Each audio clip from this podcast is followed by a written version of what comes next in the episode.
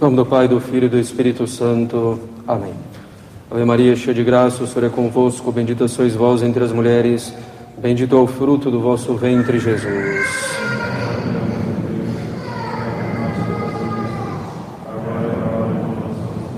Podem sentar-se.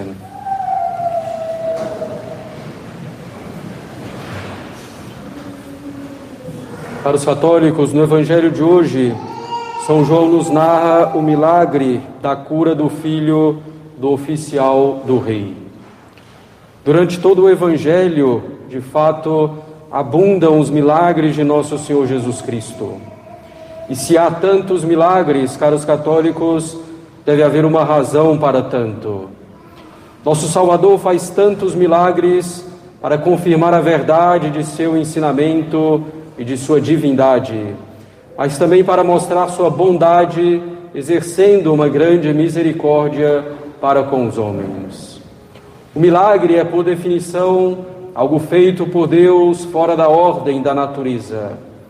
É uma alteração, mas às vezes passageira e pontual, da ordem natural que supera sem dúvida as forças de toda natureza criada. Acima de todas as criaturas, e acima de toda a ordem natural está unicamente Deus. Assim, caros católicos, onde há um verdadeiro e autêntico milagre que altere a ordem natural, devemos concluir que ali está Deus, que ali está o dedo de Deus agindo diretamente por si ou por meio de uma criatura. É preciso, porém, muita cautela para se afirmar que algo se trata verdadeiramente de um milagre. Mas é preciso também reconhecê-lo quando ele existe. E no caso de Nosso Senhor, isso é evidente. Ele fala e os cegos veem, os surdos ouvem, a língua dos mudos se desata, os paralíticos andam, as enfermidades desaparecem num instante. Os que acabam de morrer voltam à vida, os que já estavam sendo levados para o sepulcro saem do caixão, os que estavam já enterrados depois de alguns dias e já com o mau cheiro característico se levantam e saem de seu túmulo. O mar e as chuvas obedecem à voz de Cristo. Naturalmente, tudo isso é impossível. Realizar tais obras pelas simples palavras ou por um simples gesto, utilizando meios desproporcionais com um pouco de saliva de terra, é impossível, caros católicos, a toda e qualquer criatura. Uma palavra, um gesto, uma ordem aos elementos da natureza e às doenças, uma ameaça ao demônio, basta para Cristo realizar tais coisas. Pela qualidade das obras e pelo modo de fazê-las, não há dúvida de que estamos diante de milagres. E fica claro que nesse caso, nesses casos, é Deus efetivamente quem age. E quando Deus age para confirmar o ensinamento, tal ensinamento é necessariamente verdadeiro. De outra forma, seríamos enganados por Deus, o que é impossível. Então, aquilo que Cristo ensina é verdadeiro, ele confirma isso pelos milagres realizados e tantos milagres. E como ele nos ensinou a sua divindade abertamente, dizendo, por exemplo, eu e o Pai somos um, ou antes que Abraão fosse, eu sou, devemos confessar que Cristo é verdadeiramente homem e verdadeiramente Deus. Caros católicos, Cristo fez milagres sobre, sobre os anjos, colocando-os a seu serviço diante dos homens em seu nascimento em sua, sua ressurreição, em sua ascensão. Cristo fez milagres sobre os demônios, expulsando-os com uma simples palavra. Fez milagres sobre os corpos celestes, com a estrela que guiou os magos, com os céus se abrindo quando de seu batismo por São João Batista, com as trevas que se fizeram presentes durante sua crucificação. Cristo fez milagres sobre os homens, ressuscitando pelo menos três, como nos dizem os evangelhos, curando toda espécie de enfermidade, lepra, febre, paralisia, cegueira, surdez, mudez, curando à distância, curando, tocando simplesmente nas pessoas ou curando pela fímbria, pela borda de suas vestes. Cristo fez milagres sobre as criaturas irracionais, com pescas milagrosas, tempestade acalmada, secando a figueira, multiplicando os pães, rasgando o véu do templo, produzindo o terremoto quando de sua morte, para citar apenas alguns. Podemos então, caros católicos, constatar que toda a criação está sob a realeza de Cristo, está sob o poder de nosso Senhor Jesus Cristo. Cristo começou a fazer milagres somente ao iniciar sua vida pública, a sua pregação. Se Cristo fez milagres para confirmar a sua doutrina e para manifestar sua divindade, não convinha que fizesse milagres antes de começar a pregar. E sabemos que ele começou a ensinar, a pregar somente aos 30 anos. Se Cristo deveria mostrar a sua divindade pelos milagres, não convinha fazê-los desde a sua infância, a fim de que a realidade de sua humanidade não fosse colocada em dúvida. São João diz claramente que o milagre nas bodas de Caná foi o primeiro que Jesus fez, manifestando sua glória, e seus discípulos acreditaram nele. De fato, uma maneira fácil de reconhecer um evangelho apócrifo, uma falsa aparição, é justamente quando se atribuem milagres a nosso Senhor Jesus Cristo durante a sua infância. Milagres, prodígios, antes de que ele começasse a ensinar. Se os milagres têm como finalidade primeira mostrar a veracidade do ensinamento de Cristo e a sua divindade, eles são também, caros católicos, expressão de sua infinita bondade, de sua infinita bondade misericordiosa. Vemos isso claramente nos evangelhos. Ao sair da barca, por exemplo, viu uma multidão numerosa, teve compaixão e curou os enfermos. Ele teve compaixão dos que o seguiam, estavam com fome, teve piedade dos cegos em Jericó. A pedido de sua mãe, reconhecendo o embaraço dos noivos em Caná, transformou a água em vinho. E o povo judeu reconheceu essa bondade no Senhor e se admirava muito, dizendo: Ele fez bem todas as coisas, fez ouvir os surdos e fez falar os mudos.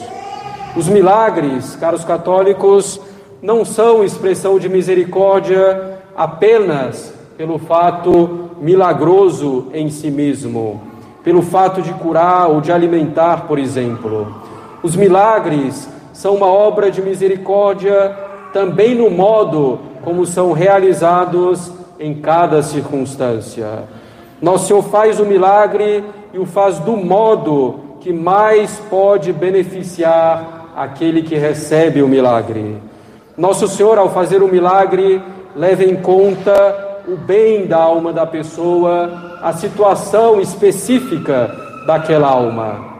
Vejamos, por exemplo, no milagre da hemorroíça. Nosso Senhor a cura de seus sangramentos humilhantes. Ela busca a cura do modo mais discreto, mas ao fim, descoberta por Jesus, ela conta toda a história colocando a sua humilhação diante de Nosso Senhor e da multidão ali presente. Nosso Senhor a cura na sua enfermidade, mas a cura também no seu orgulho. No milagre de hoje, o oficial parece considerar que Nosso Senhor pode fazer a cura apenas se vier fisicamente à sua casa. Ele insiste então para que Nosso Senhor se desloque até a presença do enfermo. O Senhor, porém, faz justamente a cura à distância, para que a fé desse oficial seja aumentada e aperfeiçoada. Era isso de que ele necessitava. Já no caso do centurião, que reconhece plenamente o poder de Jesus, dizendo que basta apenas uma palavra para que a cura seja feita, nosso Senhor mostra seu desejo de visitar a casa do centurião, de ir lá fisicamente, como um prêmio, como uma consolação pelo mérito da fé do centurião. Nosso Senhor, então, caros católicos, ao realizar os milagres, leva em conta o estado de cada alma para melhor ajudá-la. Faz de modo que a alma de seu interlocutor possa aproveitar mais. Para um, a humildade, para outro, uma consolação, para outro, uma negativa a tal pedido específico para ajudar mais a alma. Para outra, realiza o milagre de modo mais discreto. E assim, caros católicos, nosso Senhor age na nossa alma, na nossa vida, no nosso dia a dia, nos dando aquilo que é melhor para o nosso progresso na vida espiritual. Devemos notar acerca dos milagres, acerca dos milagres de Cristo, que ele nunca realizou um milagre em benefício próprio, pura e simplesmente. Sofre de fome durante 40 dias no deserto, mas não quer transformar as pedras em pão. Tem sede ao lado de um poço, mas no lugar de saciar sua sede com o milagre, pede água à samaritana. Permite a seus carrascos que o maltratem e o matem na cruz, enquanto podia, com uma simples ordem, ser defendido por legiões de anjos. Os milagres são para os outros são para o bem físico dos outros, mas, sobretudo, para o bem espiritual dos outros, para que possam acreditar em Cristo e reconhecer Sua bondade e misericórdia. E esses outros que se beneficiam do milagre de nosso Senhor Jesus Cristo, para os católicos, somos também nós. Devemos destacar que Cristo nunca operou milagres supérfluos ou por mero capricho. Todos corresponderam justamente a uma necessidade física e, sobretudo, moral. No Evangelho de hoje, no milagre da cura do filho do oficial do rei, não é diferente. Nosso Senhor cura um doente à distância, dizendo simplesmente: Vai, o teu filho vive. Pode um homem fazer tal coisa? Pode um anjo fazer tal coisa? Sem dúvida não. Só Deus pode fazer isso diretamente ou indiretamente, por intermediário, como fez ao longo da história por meio de vários santos. Cristo, sendo verdadeiramente Deus e verdadeiramente homem, o faz com uma simples palavra. Cristo sabe que os homens precisam dos milagres para poder acreditar em seu ensinamento. Ele mesmo diz: Vós se não vides milagres e prodígios, não credes. Todavia, caros católicos, digamos assim, há um limite para os milagres, pois uma vez realizado um número suficiente para comprovar a veracidade do ensinamento, já não são mais necessários, propriamente falando. Hoje, os milagres já não são necessários, embora ainda existam muitos, em particular em Lourdes. Nosso Senhor é movido então pela compaixão face ao sofrimento desse pobre pai e cura seu filho. Nosso Senhor age em benefício do próximo e jamais em benefício próprio, pura e simplesmente. Nosso Senhor age não somente para curar fisicamente, mas sobretudo para dar a vida sobrenatural. sobrenatural. O pai, tendo constatado a cura do filho, acreditou em nosso Senhor Jesus Cristo junto com toda a sua casa. Os milagres supõem a fé ou terminam, em certo sentido, gerando a fé. Reconheçamos então, caros católicos, os milagres de Cristo, a confirmação inquestionável de sua divindade e de todo o seu ensinamento. E reconheçamos também a sua bondade e misericórdia infinitas agindo com cada alma como é bom para a alma. Da mesma forma como Cristo ajudou aquelas pessoas quando esteve fisicamente presente entre os homens, ele nos ajuda. Os milagres são hoje mais escassos, pois já temos motivos suficientes para reconhecer a divindade e a bondade de Cristo. Mas se for necessário, caros católicos, nosso Senhor nos ajudará até mesmo com milagres, mas nos ajuda sempre dando as graças necessárias para a nossa alma, de modo particular e bem específico do que mais precisamos, como fazia com seus contemporâneos. Em nome do Pai, do Filho e do Espírito Santo. Amém.